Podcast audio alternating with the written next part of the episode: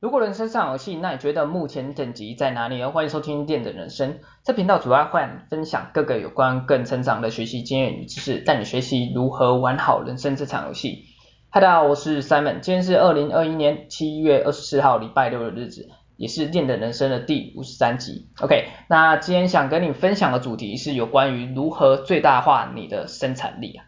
对，其实一般来说啊，其实。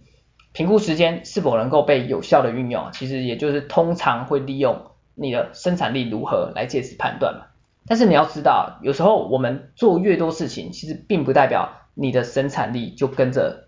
也就越好。对，然后其实很多人啊，其实就是会特意把他的 schedule 行程表塞满、塞爆、塞到爆，才认为诶这是提高生产力的最好做法。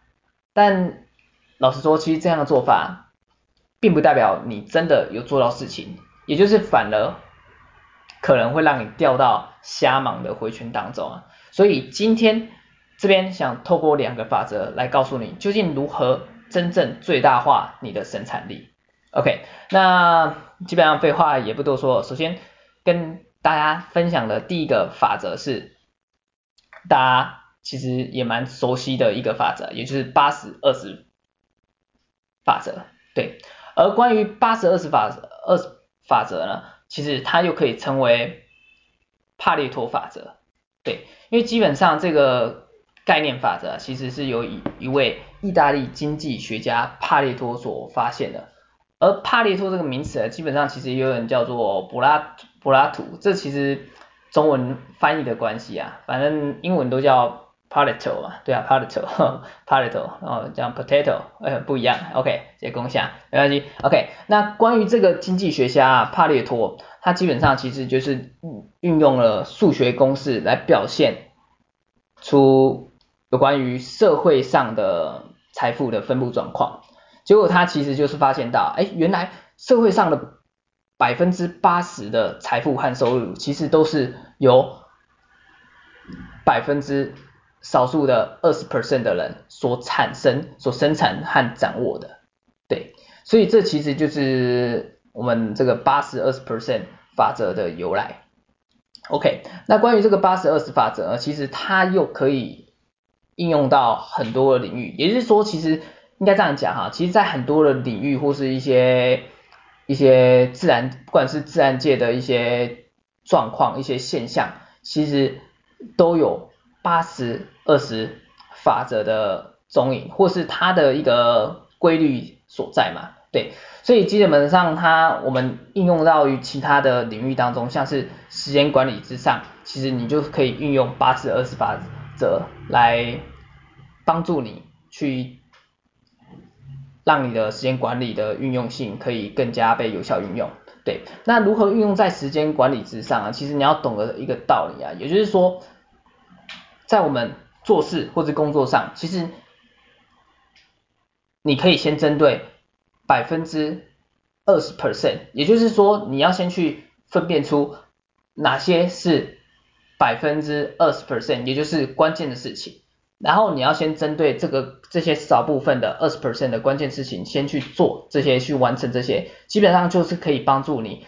产生大部分百分之八十的有效成果。对，那关于这个概念，其实也就是我们很常说的一个道理嘛，也就是事半功倍的一个道理啊。对，那关于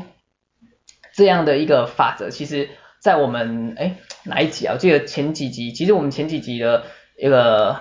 时间管理方面上啊，其实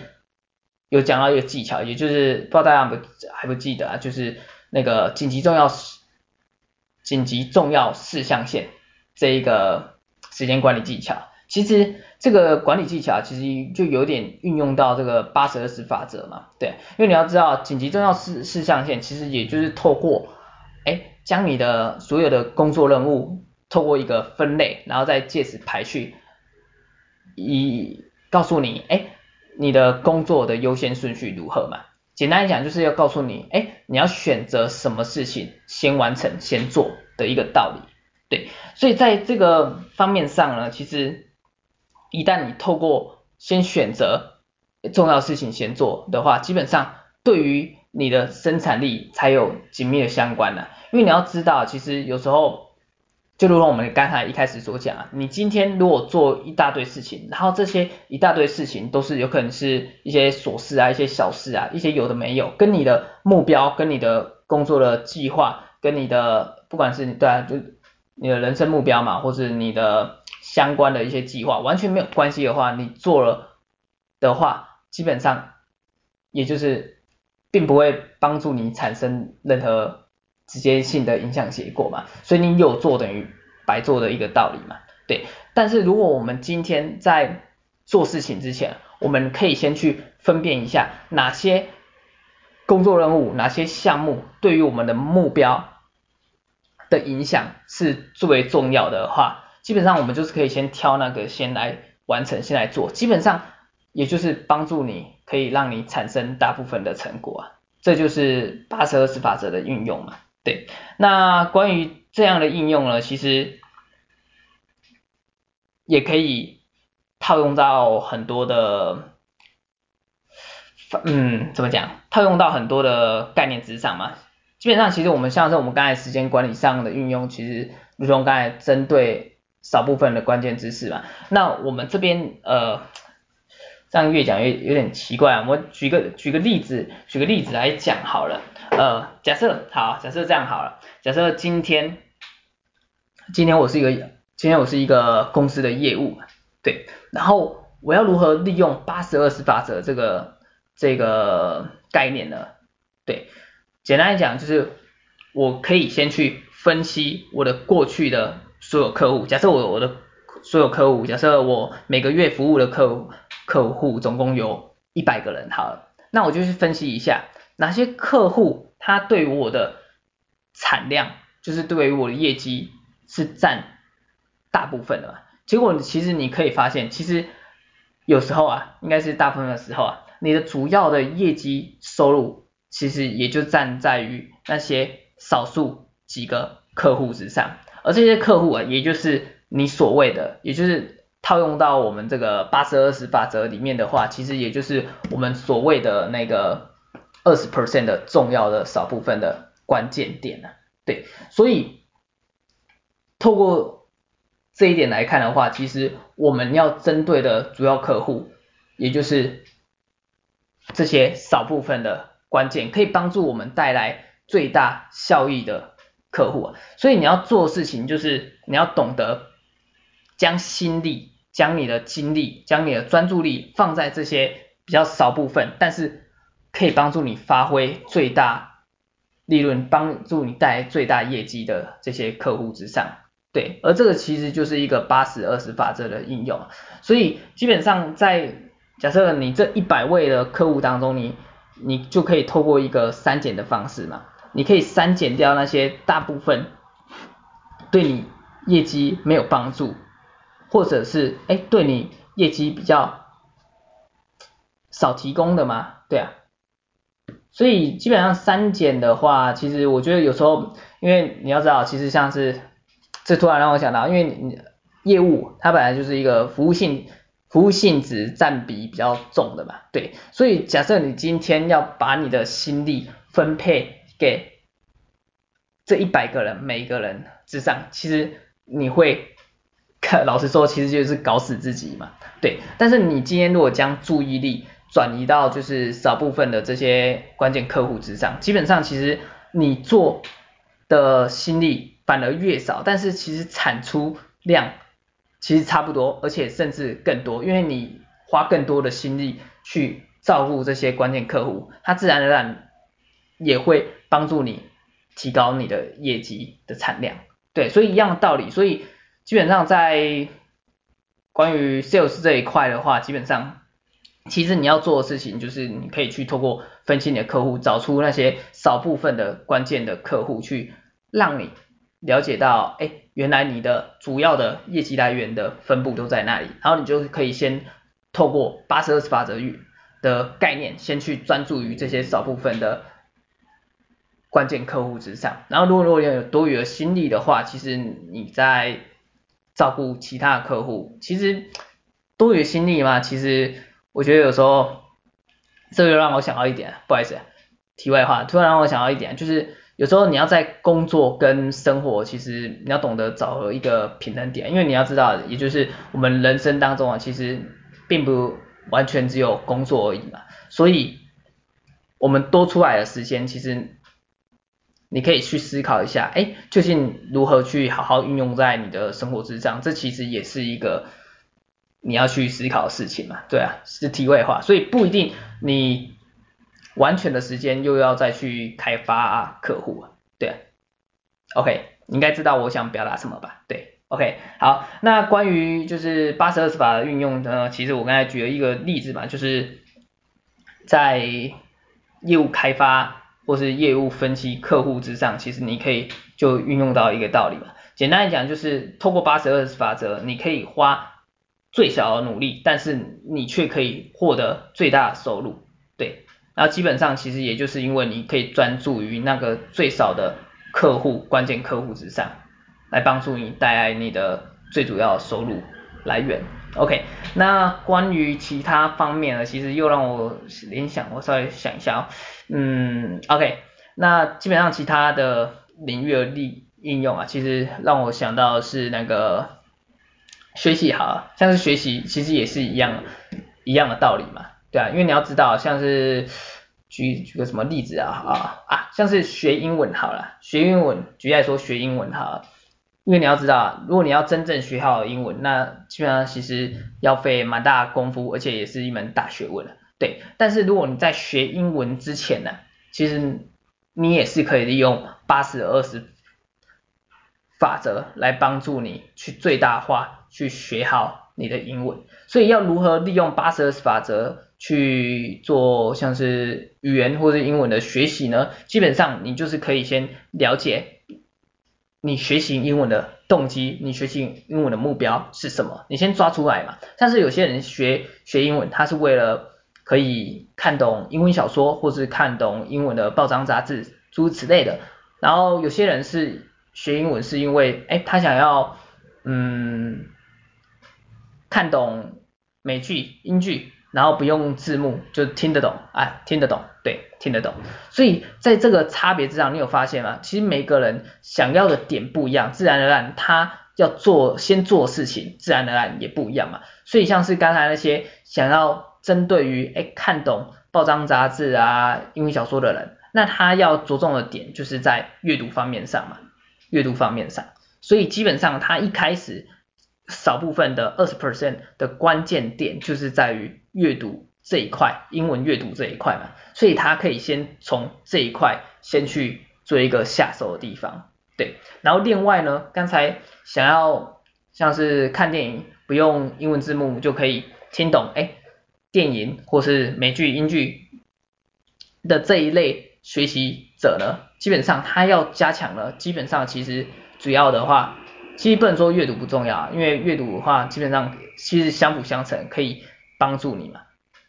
让你提升你的单字量，其实是有帮助的。但是另外一方面呢，其实我们再回来就是八十二十法则这边，就是在听力这一块呢，其实也就是着重于这些想要听懂、听懂、听懂英剧、美剧、听懂哎电影在讲什么的人，他们。要先着重的重点之一，对，所以一旦你在学习，我们在套用在学习这一块上啊，其实你要懂懂得一个一个道理啊，也就是说你究竟为什么而学，也就是也就是你的目标、你的动机是什么？对，你先搞懂这些，其实也就是先抓出这些少数的二十 percent 的关键点的话，基本上你在学习的方面上，其实成效。也会因此而提升的。OK，我记得在哪一集啊？我记得有一集如何学习，有这一集嘛？我这个忘忘记自己有没有拍了，好像有一集讲到学习相关的事情嘛。对，也有提到这个概念。对啊，也有提到这个概念。OK，然后另外呢，还有什么例子啊？啊，想要学习，那大家应该会常遇到，也就是考试啊。对，考试呢，其实有一个非常明显的八十二十法。者的运用，其实也就是我们的考试前不是都会先去做考古题嘛？对，那考古题呢，基本上其实它其实也就是我们少部分二十 percent 的一个关键利用点嘛。因为其实像是考古题啊，它基本上大家都有做过考古题嘛，考古题基本上就是有脉络可循，也就是出题的脉络可以让我们去分析，哎，考题的趋势点是在哪边，所以我们在考试前，我们先抓住这些考题趋势趋势的趋势，对，考题趋势的话，基本上其实在对于我们准备考试上，其实也可以更加得心应手啊，准备起来也会比较省力。而这基本上其实也就是运用八十二十法则的一个道理的所在，对，所以老实说八十二十法则它的运用，这个帕列托哈，这个 Plat 哦 Pareto Pareto，因为我忘记英文是不是这样念 Pareto 这个帕列托法则它的运用范围其实相当的广啊，相当的广，对，所以不止在时间管理方面上啊，其实很多地方都可以相互的去应用，对。所以简单来讲呢，我们在八十二十 percent 这个法则上学到一件事情的话，就是你可以做的事情，也就是专注在少部分二十 percent 的关键事情上，基本上就可以帮助你带来大部分八十 percent 的成果。对，所以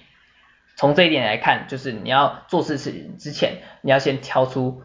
重要并且直接跟你的目标有所影响的事情，先去完成，自然而然就可以帮助你带来大部分的成效。对，这是第一个要跟大家分享的法则，也是八十二十 percent 法则。其实这个法则其实大家都很，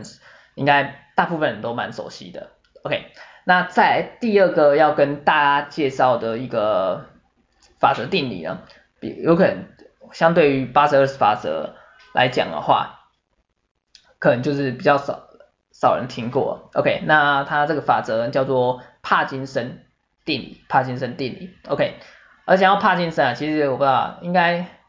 学跟医学相关的，应该马上就可以联想到帕金森氏症了，但是这个跟帕金森跟定理，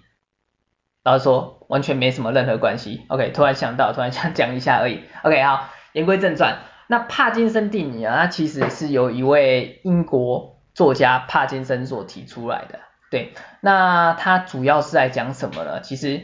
一个简单的概念，也就是说，当你的期限啊，也就是你所设定的截止期限越长的话，你的工作量也就会随之增加。对，所以简单，所以简单来讲，就是在你这段工作的截止。时间截止日期之内呢，人们，也就是我们人啊，其实会想尽办法来填满这整段的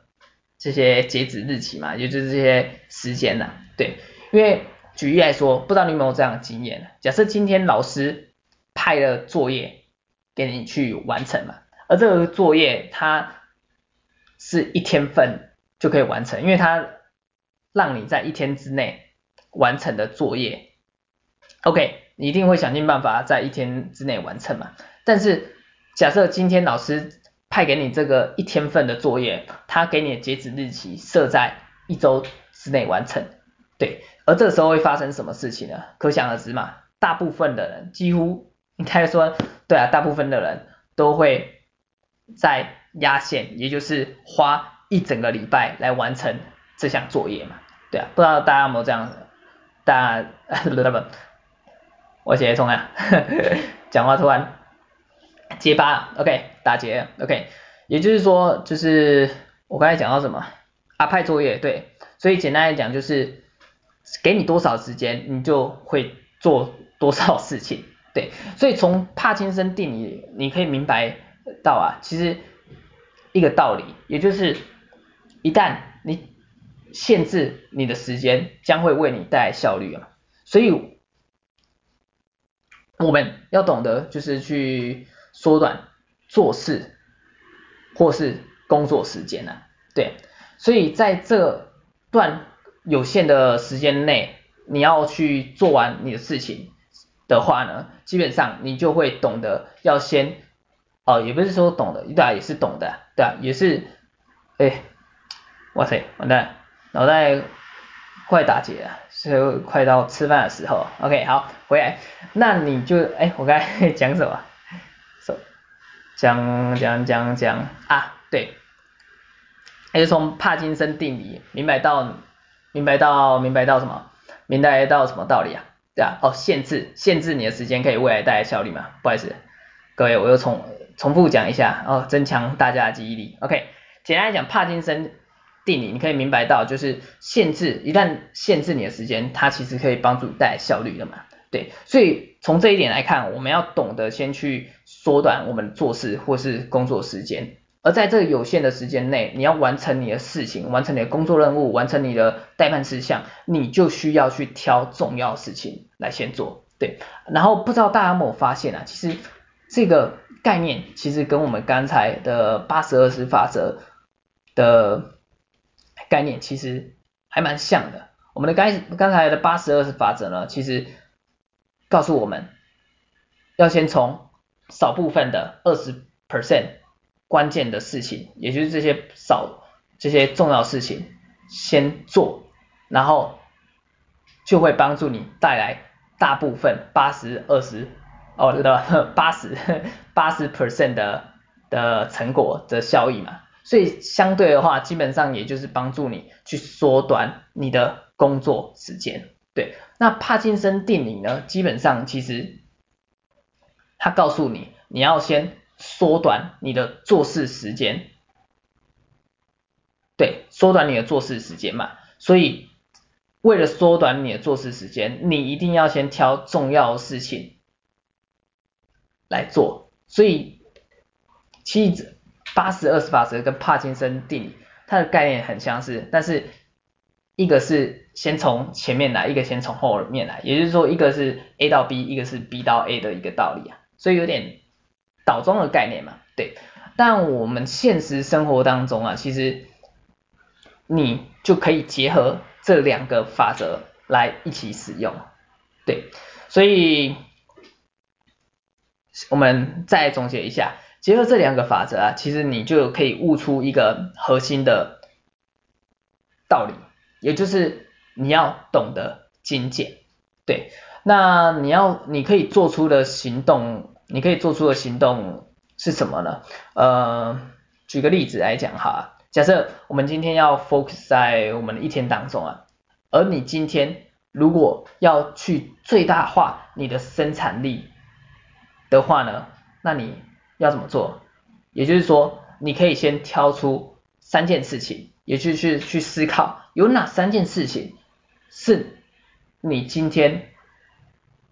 一定要完成的。而这件三件事情是可以帮助你带来生产力的，对。那所以你今天的任务，也就是要先把这三件事情给完成，再去做其他事情，对。那如果你会觉得，哎，三件事情好像太多，那怎么办？那没关系，那你就再精简成一件事情就好了。好好把你这件事情，你挑出来这个你所认为的这个最重要的事情，先去完成，完成，基本上其实。对于你一天的生产力，其实你就发挥了你今天的主要生产力了嘛。OK，OK，OK，好，OK，肚子饿了，肚子饿，越讲头脑越胀越昏。OK，好吧，差不多可以做个，差不多可以做个结尾了。OK，所以今天今天主要跟大家分享了两个法则的应用。第一个法则就是八十二十法则的应用，又叫帕里。列托法则嘛，简单讲就是你可以专注于少部分二十 percent 的关键的事情，自然而然就可以帮助你发挥大部分八十 percent 的成效效果。OK，那帕金森第二个法则其实也就是告诉你，你要懂得限制你的时间，一旦限制你的时间，在有限的时间之内。你就需要挑重要事情先做，自然而然可以去最大化你的生产力。对，OK，那最后呢，呃，有两句话再想再分享给你。OK，这两句话分别是，第一句话就是说，把不重要事情做好，并不会让事情变得更重要。OK，那另外一句话呢？另外一句话是什么？也就是要花。很多时间才能做好，也不会让工作变得更重要。对，我觉得这两句话算是时间管理跟生产力方面蛮重要的一个概念。我忘记哎，这在哪？这这两句话是我在一本书上面看到的。对，我觉得这两句话真的蛮蛮有意思，然后也对就是那个时间管理非常有所帮助，然后在这边分享给你。OK，那今天关于这个主题，如何最大化你的生产力，那就分享到这边好了。OK，那今天节目就到这边，希望对你有所帮助。那我们下期再见，大家拜拜。